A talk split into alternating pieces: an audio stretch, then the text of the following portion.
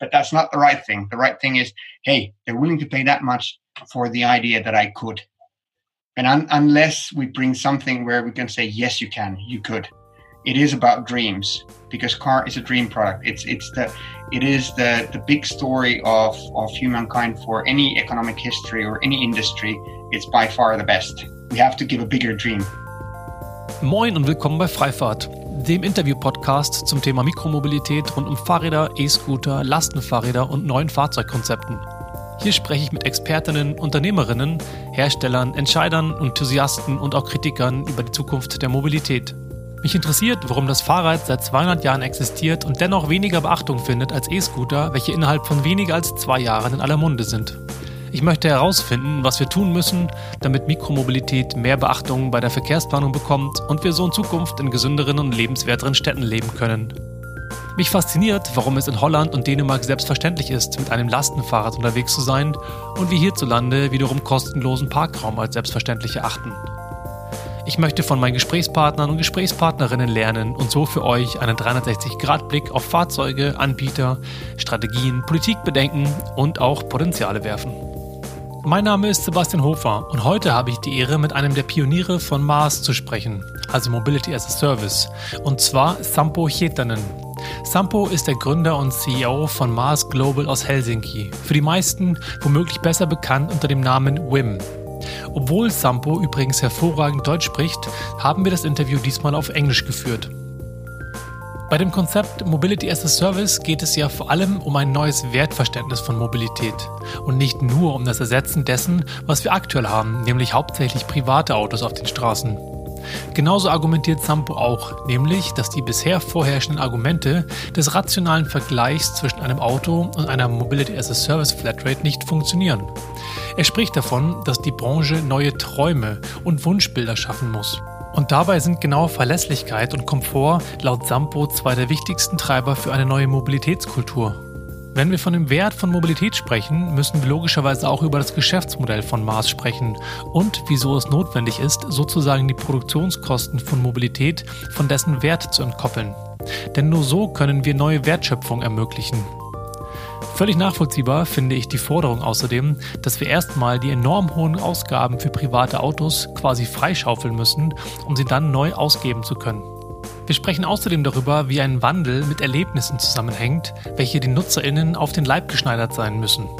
Dafür braucht es jedoch eine sehr, sehr umfangreiche und langwierige Forschung und eben ein neues Verständnis von dem Wert von Mobilität.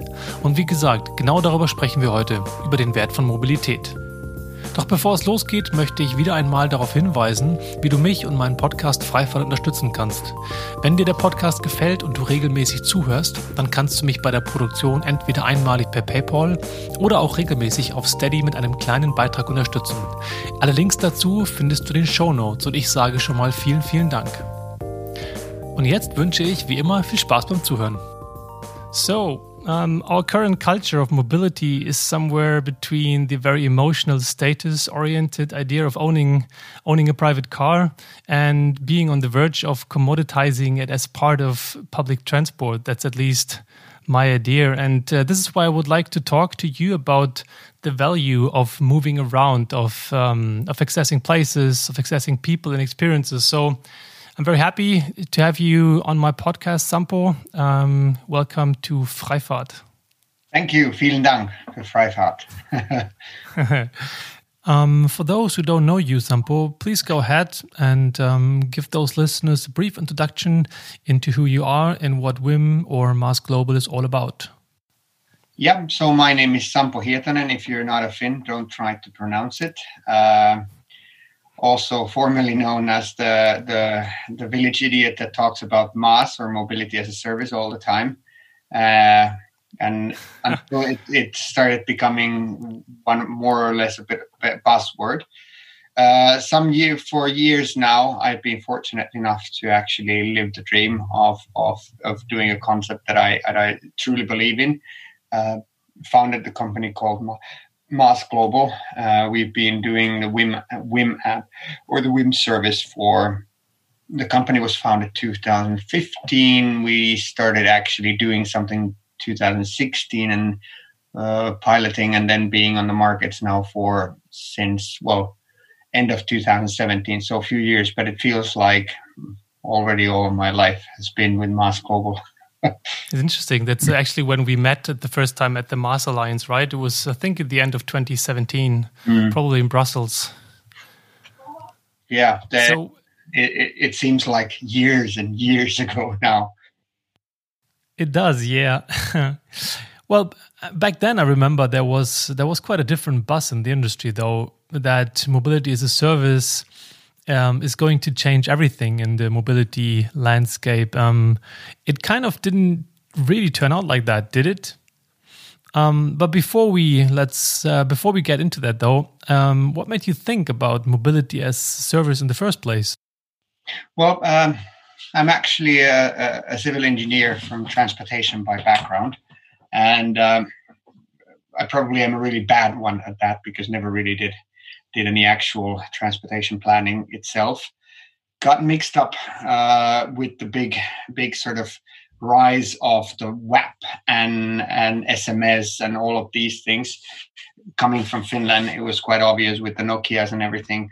Uh, turn of the millennial uh, was actually making I think it was the world's first SMS based route information system with road weather information and everything possible already already at that time. Um, got into sort of this ITS for me. It, it meant uh, traffic information one way or another given to given to different organizations and especially then consumers. I've been always sort of uh, intrigued by that. It, if it if it doesn't have a consumer base, it's not really a new business and and did that.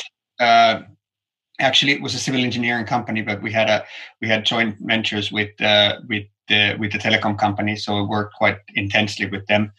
Uh, in, in bringing these together and the whole thing got me thinking that yeah well information it's it's really great but if you think of it this way uh, trying to sell traffic information it's normally disturbance information and it's a bit bit the same as if if a telecom operator would be coming to you and say, "Hey, Sebastian, you probably would you like to have a live map of the disturbances in the 3G network right now?" And and you definitely want to pay for seeing that those disturbances, and you you probably going, "Why? That's your problem. Take care of it. I don't care. Just fix it, please."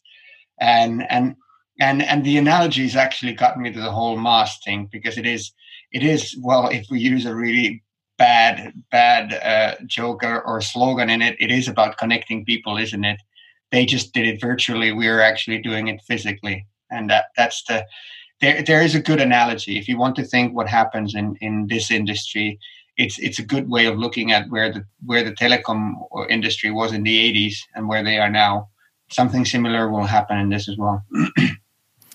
What about the um, the focus on the user, the user's needs? Is there something that we can learn, or that you thought is something that you want to put or transfer from telecom to mobility?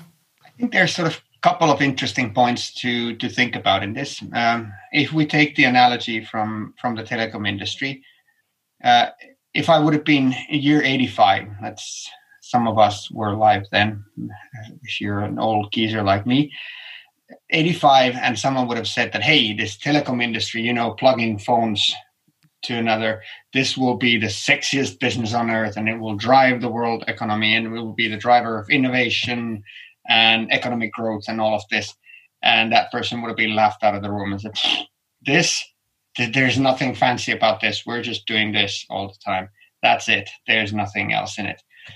When it changed and it changed by becoming personal nobody had in the 80s a, a, personal mobile operator or personal device or anything like that. It was family phone.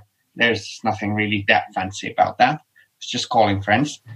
Now, when it came personal, it, it kind of opened up a whole new, uh, let's say, a treasure box of innovation, and we've seen the outcomes of that and how big value that brought. So that that definitely is. It is about the focusing on on on the individuality. The same thing is when we then go back to our beloved transportation, which is really interesting. And and we have this dilemma all the time. We have the transport engineer approach, and then we have the winning approach. Sorry to say, this is a bit. I know it's Friday afternoon. I get to do this. so that's all right. Go ahead. You're free to. I, since. I, since, I, am a, a, learned transportation engineer, I get to mock us a bit. The, the one, absolutely. The one. This is the rational approach. This is how people should be moved. This is how they go. This is how it's done, and then they buy cars because that's individual. That's for me. That's sold to me. They only that that focus is on the individual creating value for them and that's it and there's absolutely yeah. sort of a clash of understanding or not much understanding. The others understandably go for from the system perspective. And, and it's an engineer's night uh, engineer's dream would be of course that you know i tell you know yes you guys want to go that way so i will dictate. You take that bus you walk to that station you people will do this and this and this. Uh, I actually even learned somewhere that the the um, transportation uh, the the transportation engineering was actually taken somewhere in the 20s from wastewater and sewage. So it was those guys because you had to come up with something. And actually, if you look at the traffic flow formulas, they're pretty much the same as with pipes. So the idea is we put the because I can dictate where the wastewater goes to. I can dictate it like this and this. The problem is which is kind of mean if you think of like people compared to be to wastewater and I don't know like cables, electricity, and all kinds of things. Yeah.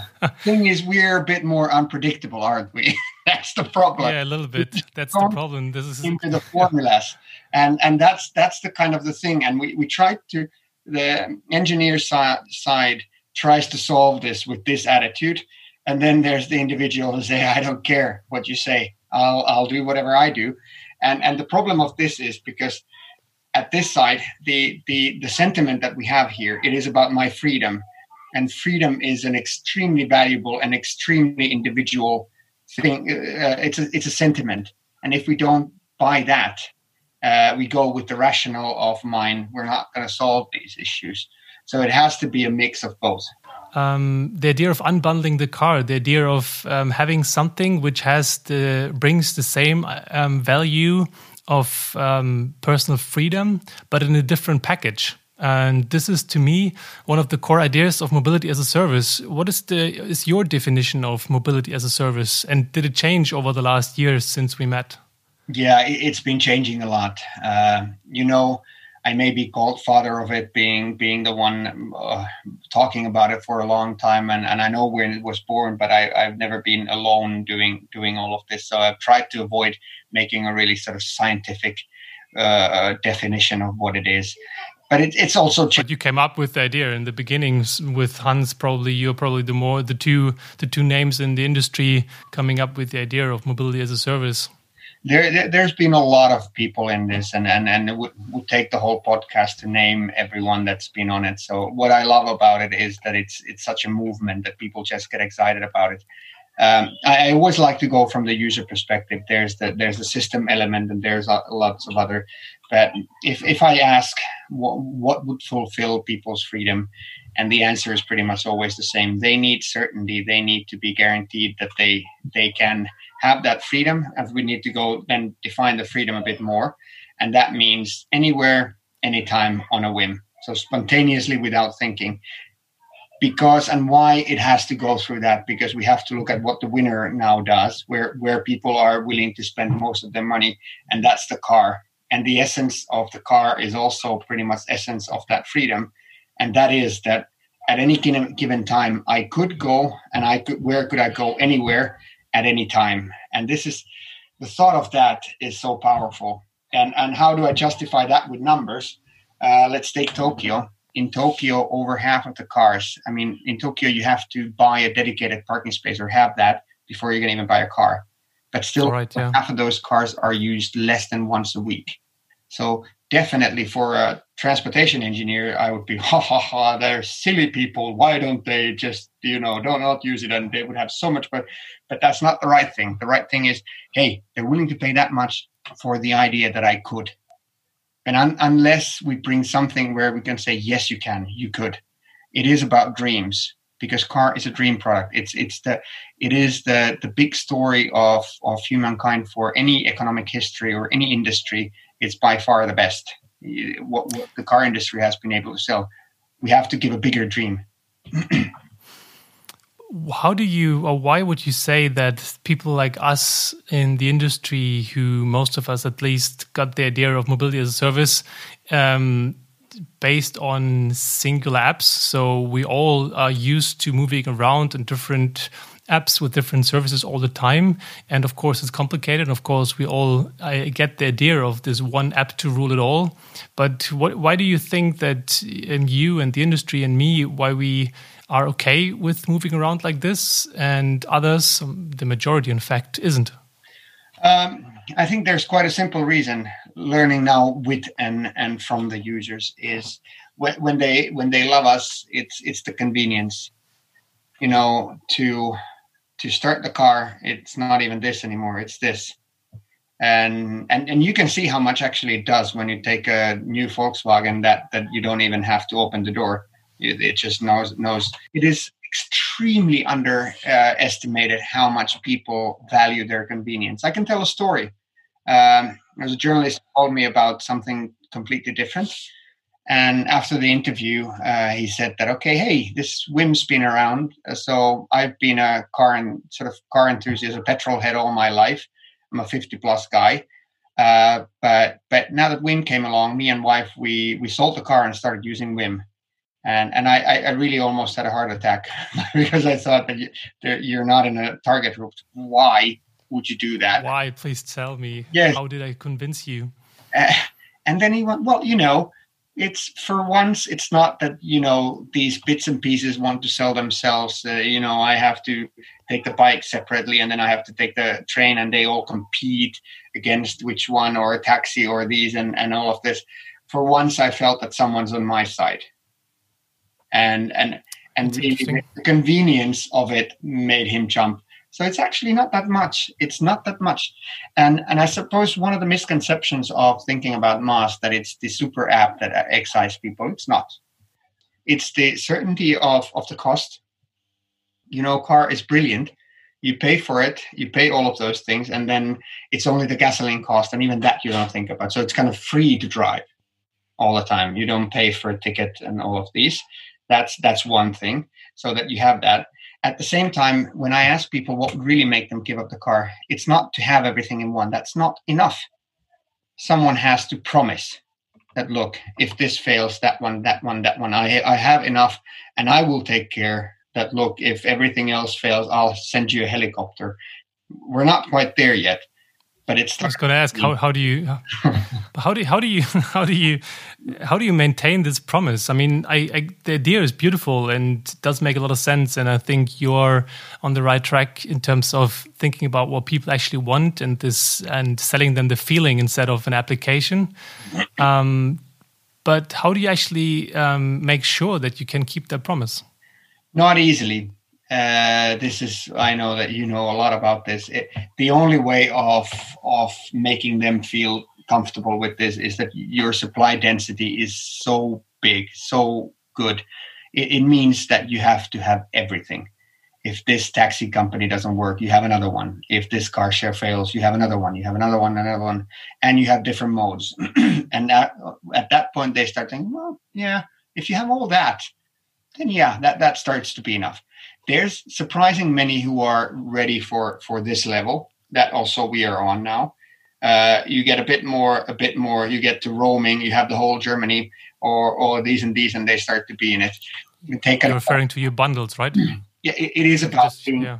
bundling. It is also about giving them luxury. Is saying that hey you've you've done 20 days where you've used only bikes and, and, and scooters and public transport and walked so next time you take a car, don't take that uh, don't take that mediocre car. Here's a here's a Tesla for you. Here's a big Audi. Here's this and this. it, it is about this balancing with the thing. So in a way, what we want to do is to give people access to dream things that they never had before, and by being being smart. So this is the the trade off that you can make and it, it, seems that it is actually more doable than you think and and how to do it also and why it's it's so early days that you shouldn't make too many conclusions about MaaS by looking at. Uh, I, I, know that we're the furthest in these, but they're not even MaaS products yet in that sense. What we're doing, um, you need to have roaming that opens a lot of this. I can tell you another example. I had 25 Dutch students in my office when people were still traveling. they uh, back in 2019 or in the beginning of 2020. Uh, they they they they none of them had a car. So as when you get a job, how many of you are going to get a car? Every single hand was up. Said, okay, let's play a game what if I gave you, uh, they came from Rotterdam, so I give you everything that you have in Rotterdam. I give you all the all the public transport, all the bikes and the car shares and micromobility, everything that you have in there, and taxis included, as much as you can. Uh, how many of you would trade the, the the the money that you put into your car for this? And about twenty percent of them said, hmm, oh, "It sounds like something." I said, "Okay, let's stop up the game." I say, "Let's do the whole of Holland." and I even put Belgium in it. So you have both countries, anything you ever want. And almost half of them said, Ooh, that starts to sound like, okay, I'm in for it. Same price as a car. And said, okay, let's go further. Let's put the whole Europe now. What the hell? Let's put the whole world into it. Hop on any train, any taxi, any car share, any bike share, any car rental, anything that you ever thought with the same price as your car. How about that? Every hand was, of course, but you can't do that. That's no, that would cost so much and I said, well, have a look at yourself. If I give you that, do you think that you'll be every day you will be in New York using all of this? And by the way, if you are in New York, you're not going to be in Amsterdam. So I actually can. so we need to get these dreams to people, and and it takes a while before the. We're not even if we take the analogy from car industry, we're not even at T Ford yet. What do you mean by T Ford? Well, T Ford was sort of what that started the whole boom of cars for for people. Uh, it, it, kind of got the price and the, the, the, the, service level to to a credible that that it, you started actually shipping all of those. Only after T Ford were you able to then start selling the the Chryslers and the and the Lexuses and the Ferraris and the Mercedes. Well, they were there before, but in, in a mass way. So the basics need to be there, and it takes a takes a while.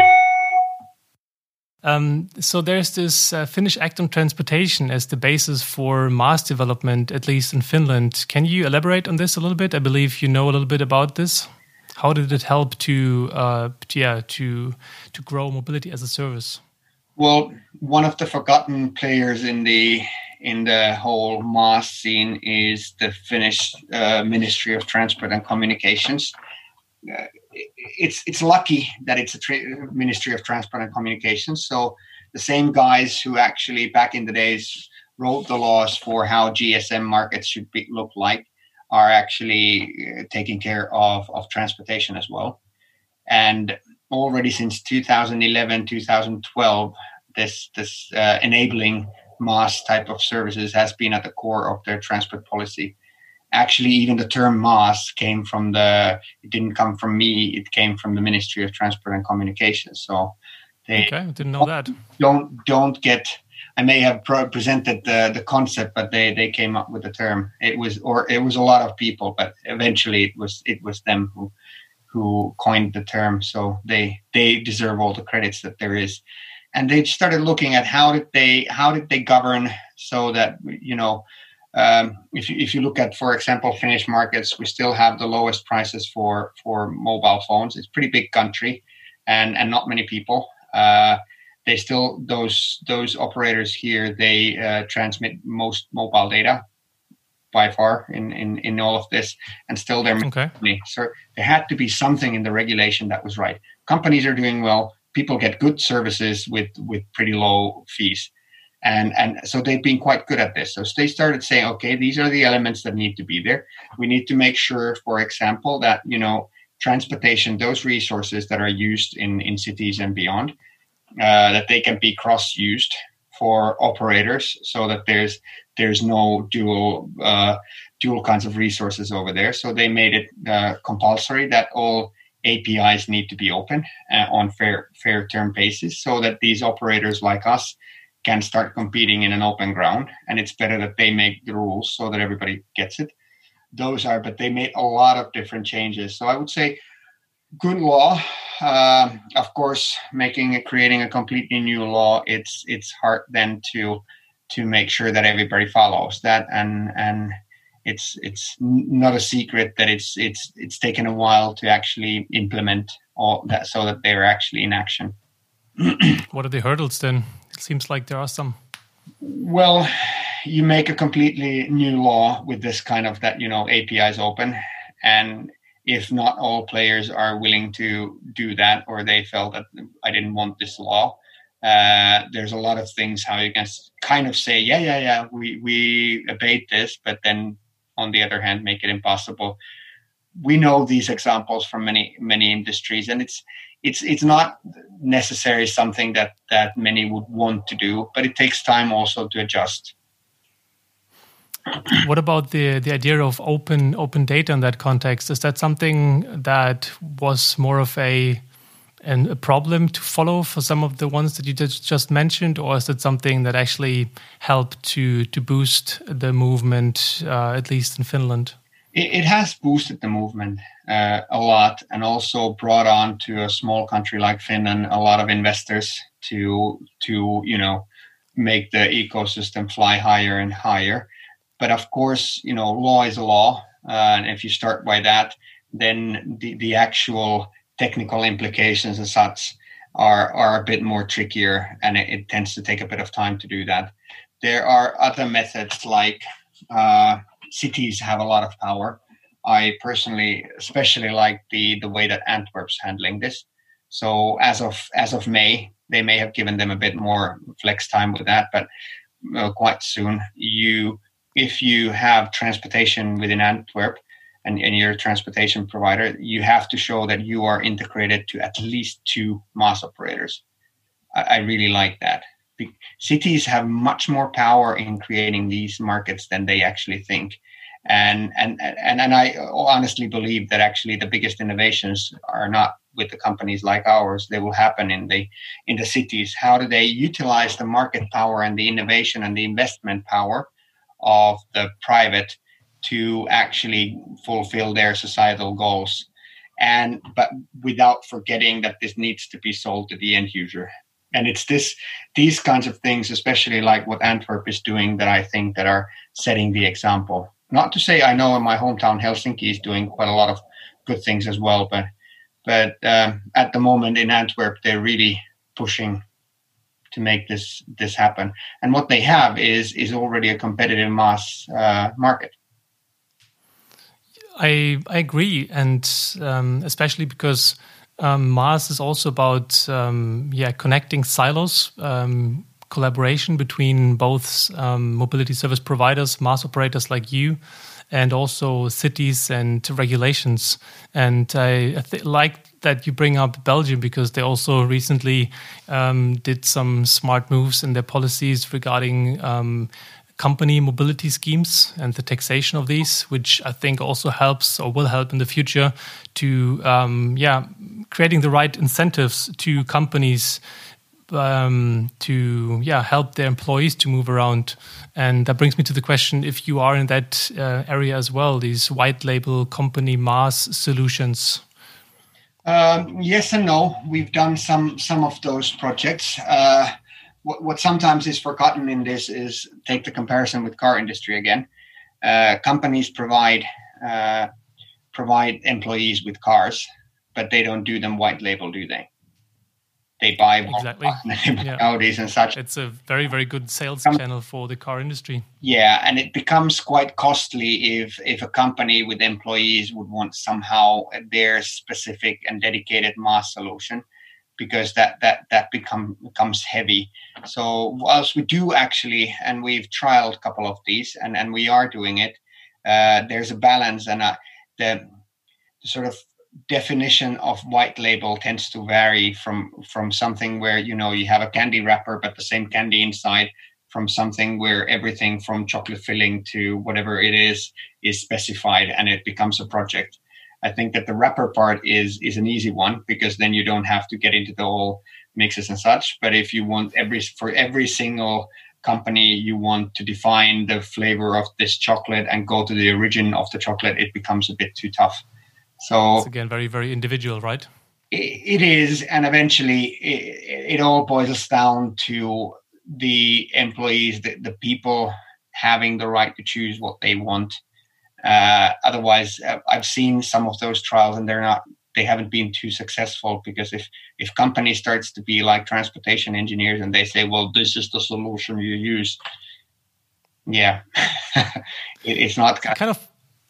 I was hoping there's some some angle to to the question why MaaS doesn't really get off the ground until yet, and if it's the the customer itself who still doesn't believe in the in the promise of a MaaS um, system, or if it's the, the city or the, the national governments not creating the right incentives or the right um, push and pull measures to help getting this off the ground or also public transport. I mean, we know each other from our time back at Hochbahn and it was uh, difficult to to get started and to bring Whim to Hamburg. And all these things, of course, in my opinion or in my perspective, and limit the speed of MaaS taking off the ground. And this is why I thought maybe it's the companies um, having or using the leverage that they have. But what is it? What is what is your take? Why does it take so long to to create these things? If you say that the technical implementation, the wrapping of the the candy, as you just said, isn't the big thing, the big deal. Um, I'd say let's start from the end user. The we we've done studies in multiple cities in Europe, and it seems that there's 38% of of people that are willing to actually replace their car with with a good service. So there, there seems to be, and anywhere we go, you get to a level high enough, and and people are really willing to to pick up on that one. Now the problem is, what is the level that they want? And since this is a this is a is a market that's not like we can do in stealth mode. Us, we can just you know create the perfect service, and there it is. If you have a game, you can do everything together. Actually, if you're a car industry, you can dictate the whole ecosystem. Now, with with MaaS and this is the hard part of it. You need different pieces. You need partners that are willing to play with you to create the the actual service. It's third it's highly dependent on third party service providers that actually do the physical service. It's it's those buses those taxis those trains that actually create the package and and the bundle. Now this is where it gets tricky because it's understandably uh, people are or these players these organizations or companies they are they are afraid for for losing control, losing uh, the the end user ownership or however you want to want to call it. Which which to some extent I understand. There there is fear, and there should be fear. For example, if Whim would be the only one providing, then then we would be getting too much power. Let's say in Hamburg, if we were the only MaaS operator, we would be getting way too much power, and and then yes, the the, the TSPs the transportation service providers would have a risk that you know we start dictating where to go and so on. Uh, but if you believe that they, these aggregated services are the future, then by opening up fast to as many as possible, kind of balance the risk. That's that's how I would put it. Right. We just haven't yeah. found the balance. There's a lot of power games where the the strategy because in, in transportation everyone's big. Either you're big globally or you're big locally, and you feel that I have all the power. So it, it seems to be that the strategy, sorry to say, hopefully no Germans are listening, but especially in Germany, uh, a bit in France as well. It's to be that that you know, yes, my strategy towards MaaS is that everyone will integrate to me, and I will integrate to no one. it's uh, I actually do exactly. Yeah, that's that sort of the re- reversing of the open data and the reversing of the aggregator idea in itself. Yeah, open data t- towards my black hole. That's, that's the, the, exactly yeah. it's a bit roughly said because of course there's a lot of more understandable reasons and, and fears and, and such in, in it, and and I, and I do get them, but at the same time we just don't get off the ground. So it is it is hard to say that hey, well the MaaS didn't take up that that easily. Yeah, because we didn't even try it's not being tried anywhere in, in, in real form to really convince people that it this is compar- comparative to your car, you really need a really big supply. That much we've learned for sure. Not even in Finland. I mean, you're at least as close as possible to that dream, aren't you? It's it, it's a good start.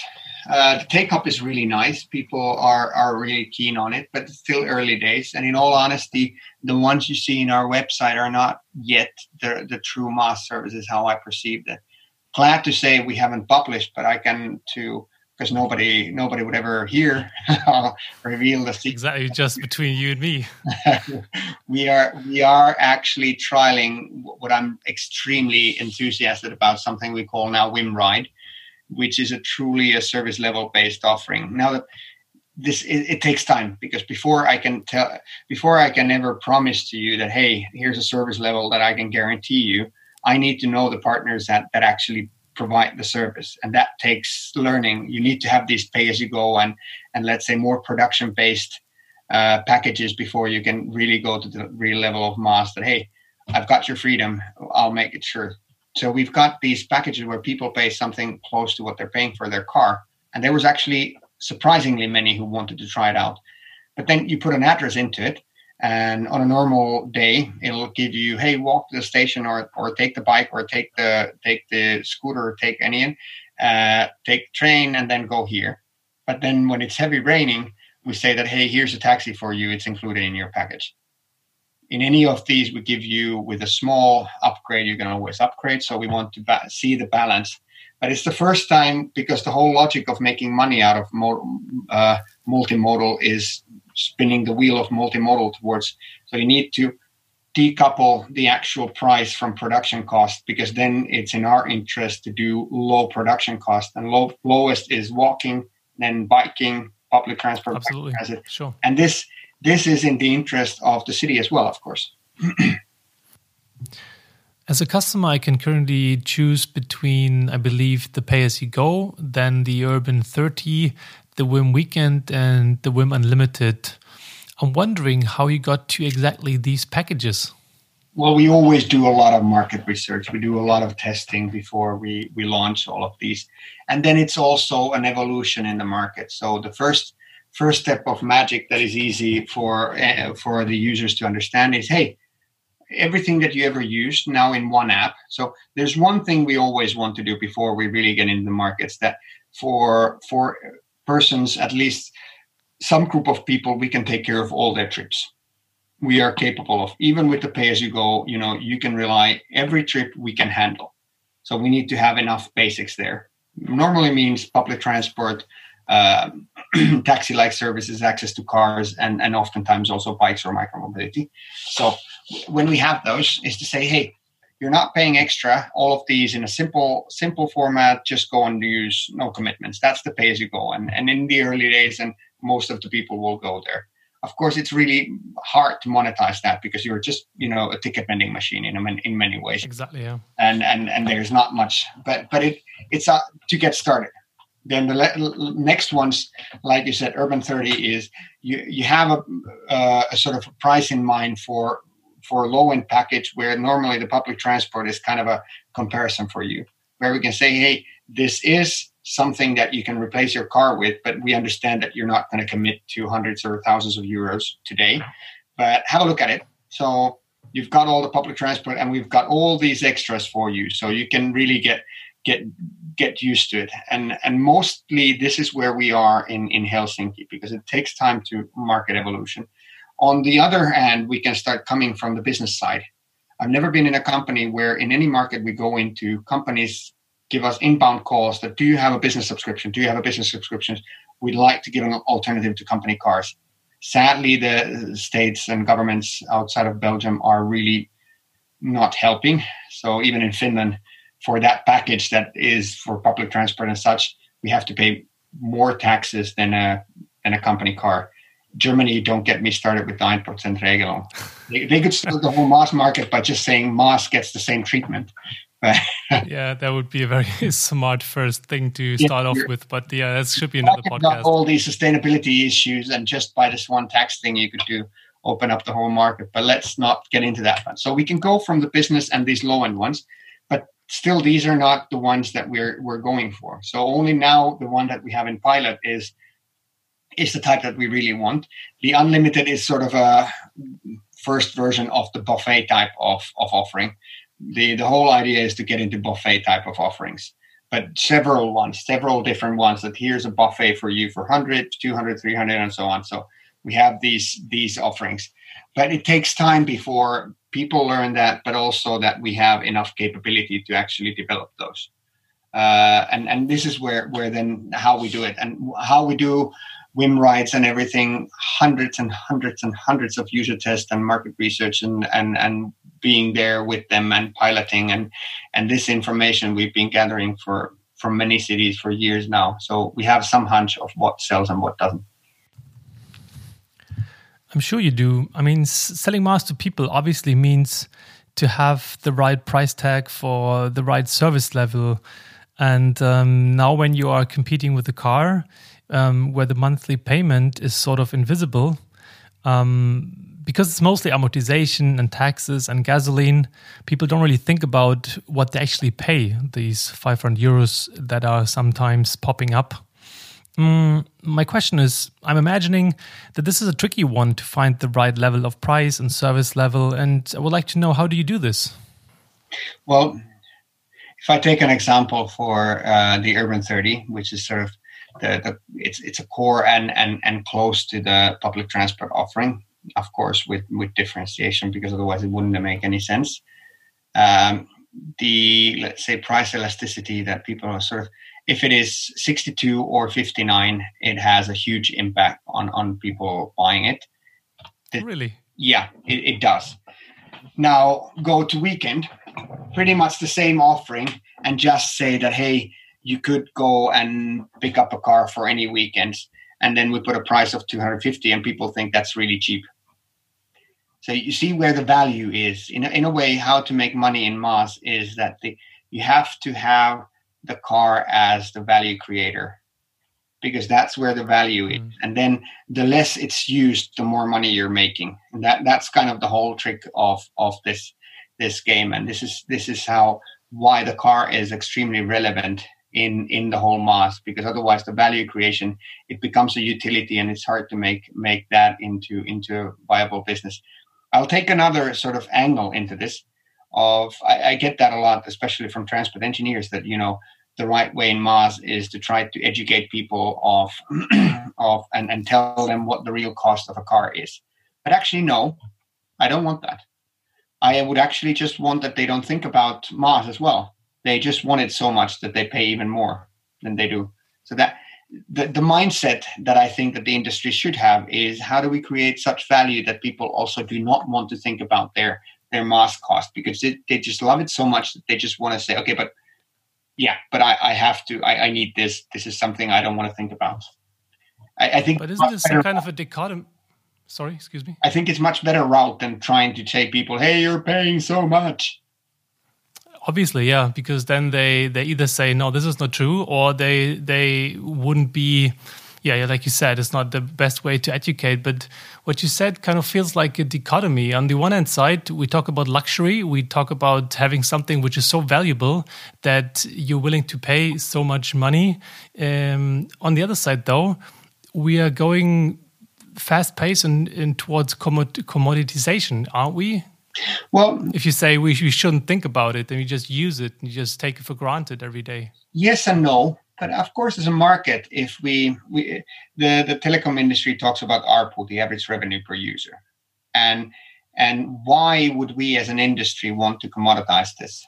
I think that there needs to be sort of a flex of, of 2000 euro MaaS all the way to 20 euro MaaS for whichever way you're willing willing to pay and and the need for this is also if we it, has to do with the ecosystem if we don't liberate the money from car ownership. That holds about 76% of the of the money that people have in their pockets for mobility. If that money is not liberated then it becomes the the service level or the the, the production the, the new things that we can add into the mix in this ecosystem are not going to be good enough. So it, I, I think it's much better route for everyone's sake that we'd rather go for the value of a car because it's it's it's a great offering, and we we have all of these cars and we have all of that, and then the money is drawn by if if people don't use as much as they think. Or the idea is that hey, if you only use your car once a month, uh, why don't you get a package from us? And when you do need the car, we'll give you a better car. You can change it every time you need it. So how about that? So it's this why would we deliberately drop the value to this? Because it will be dropped anyway but I, I think it's important for everyone, and this includes also public transport, because for everyone's sake, it's good if we if you rather liberate a lot of money, so there's much more money to be spared, then tr- just drop the money down. um, it sounds like as if you came from the business side, from the the the value side that people um, should be wanting, or that you could create. The other side, though, is that most of mobility service providers and also public transport is not really profitable.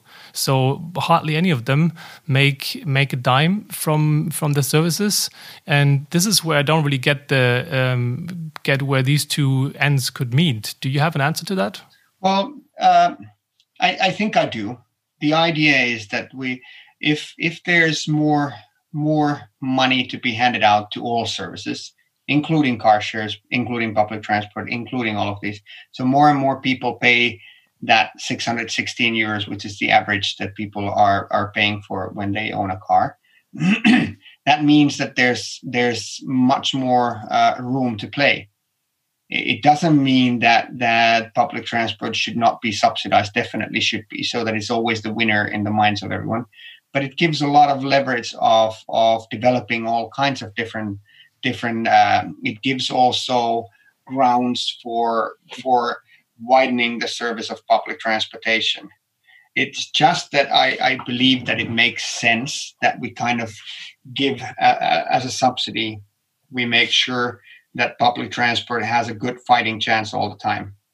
That more more revenues for more people using more public transport eventually means also if the ratio of subsidy remains that we can widen the service level all the time. And we all know that if you have more money to make the service level better there's more usage and it becomes a positive uh, spiral.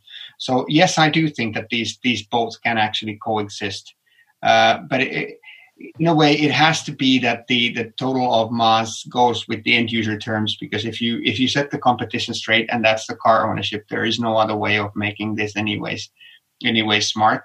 Then then it, there has to be choices, and and that's just that's just given, and it has to be also business for for the for the combination of it. The good part of this is because the there's there are there are subsidized public transport. So for any MaaS operator, that that kind of separates the, the price from actual production cost. It makes all the sense in the world to use as much public transport as possible because it's the most cost effective one. So it is about if the business model is correct, that for, for MaaS operators, for companies, it makes sense to be as cost effective as possible. And that means if the model is such that you're not just reselling, because if the model is a pay as you go type of thing then for a company it makes sense to resell those that gives you biggest margins. And that's definitely not going to be pt but if the model is such that you know you separate your your income from the cost then you try to go for the lowest production cost and that's then pt and I, I think this is the really relevant one. How do we make sure that the model is more towards this uh, this kind of all-inclusive package where where companies have an interest to push the production costs down. and as far as I understand, you you can do all of this by setting free the money that is now allocated into privately owned cars. It's it's the only way of making this sustainable in in any ways. Is if you don't liberate that money, then it, it is hard to make any kind of model work. The sad part of it is that cars are really great. So by by saying bad things about them, you won't get anywhere because they, they really are good. Um, I would like to I'd like to know from you what's your take on micromobility in that scheme. How did um, how's bike share and scooter share a relevant part in uh, in your service offering? The reality is that it, with with just the plain vanilla, which is uh, public transport, uh, taxis, and a bit of car rentals this the mix of that for people is a bit boring. You add in all kinds of micro mobility for the short term scooters and what i also believe really is those uh, those electric bike shares that give you a bit more range and they really complement everything.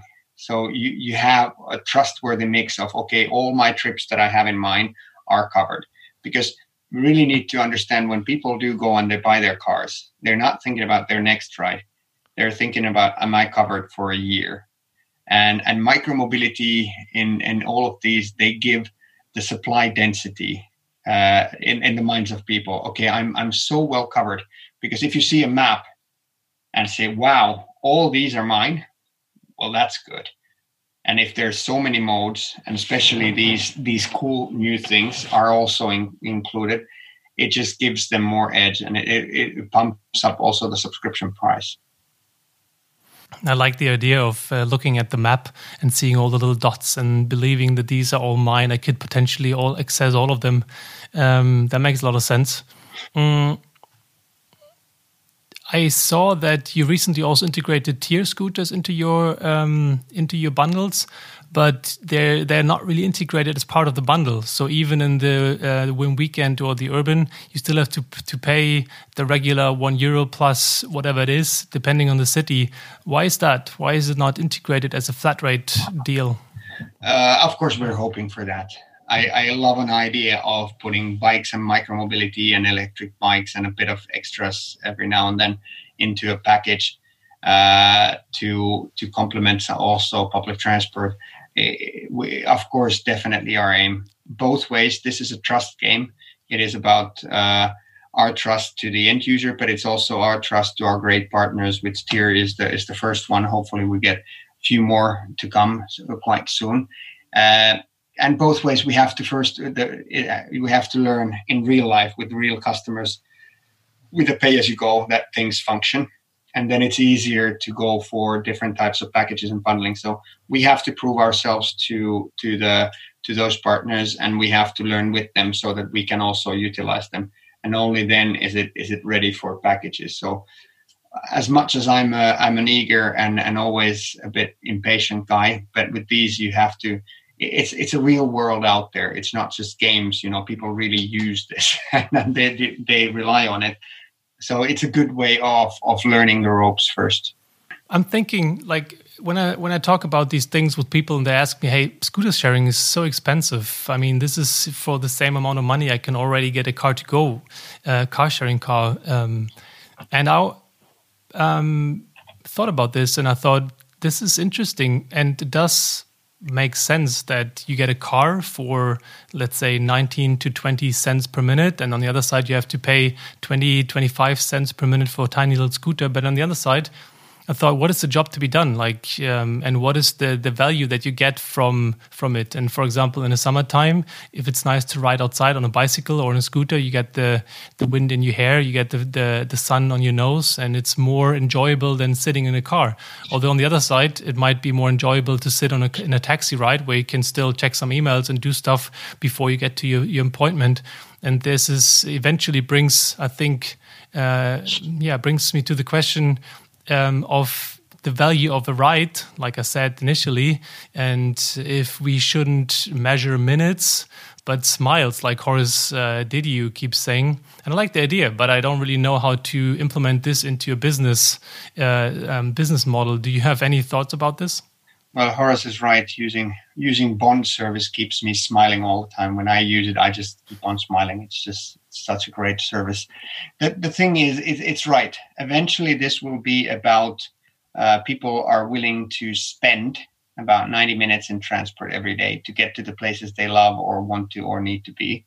Uh, if we can turn that time into something that they enjoy instead of uh, offer or sacrifice, then then we're on to something. And then they're not thinking about the the price per this, price per that. They just want to do we have examples of I've interviewed those that are unlimited customers for us, and and I, I, remember a couple of them saying, "Look, because they can use taxi, and it's wow, I can use taxi as much as I want, and all of that."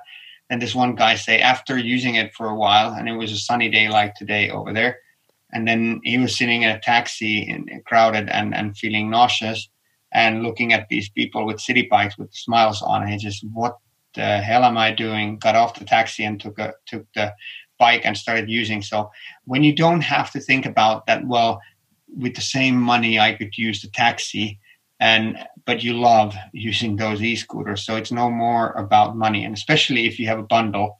And this is where the whole idea of MaaS can be in. If you like I mean, if it's raining, go on, take the taxi. But if, if it's not, then it, they take the one. And and remember, there's this one thing. Uh, it's the convenience, and they've gone over the critical mass. So you see those scooters all the time. They are faster to get started than a car share or a taxi, and that for these short trips is all relevance. So it, there, there are so many elements in the minds of people that having resilience by all different kinds of modes, I think it's the it's the only best way. They want this certainty of access to everything. Um, do you see any kinds of effect of uh, COVID nineteen on the people, how people move, especially in Finland, maybe these these last weeks? Well, it would be foolish to say that no, no, everything is as normal. Uh, of course, public transports drop significantly, even though it's not blocked yet in in Helsinki. Uh, and, and I really feel they, they have hard time struggling with this because, of course, nobody could anticipate that. Um, at the same time, and of course, also our our urban 30s have been dropping, uh, not not as much in, in proportion, but but a lot, a lot, of course. Um, at the same time, we've seen uh, there's a city bike subscription we started immediately when we saw the COVID coming coming in, and we've gained just about the same amount into the city bike subscriptions than we've lost in the in the other part. At the same time, we wanted to make sure that people get back to also using public transport. So we made an offer that you know if you commit now. Um, and when once this is over and you have flexibility yourself as a customer when you want to take it we'll give you the first one half price because we don't want them to start learning just to use cars and think of that way.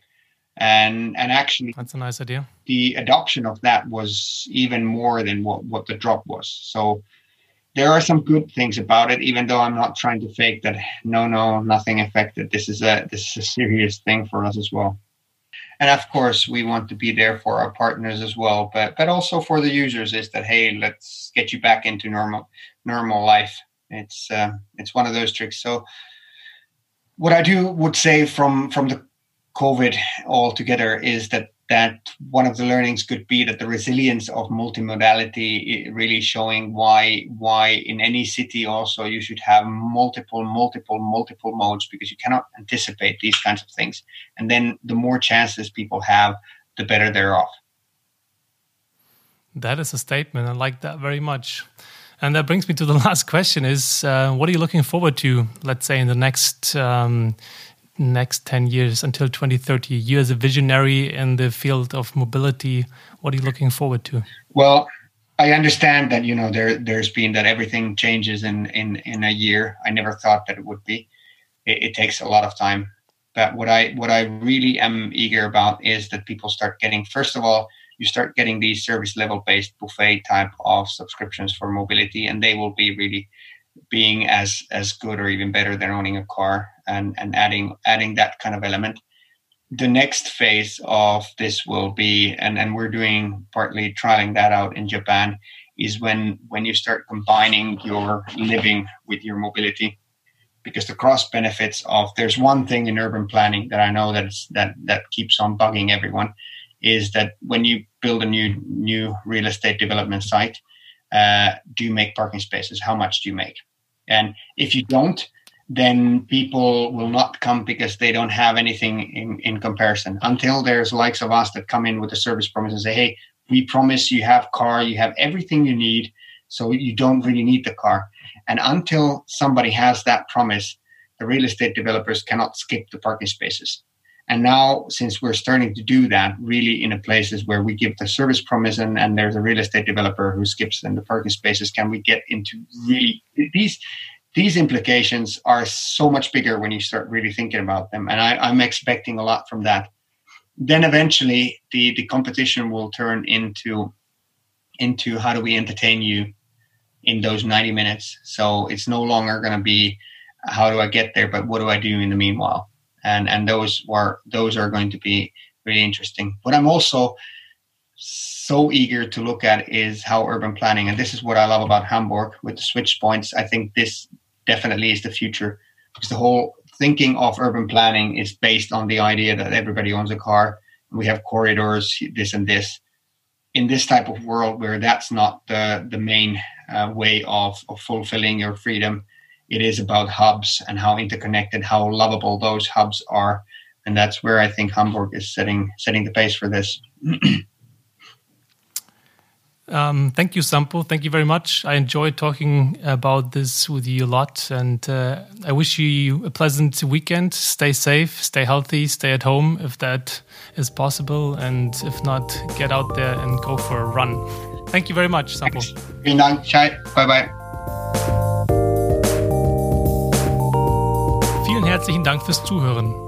Wenn dir die Folge gefallen hat, dann freue ich mich sehr über deine Unterstützung.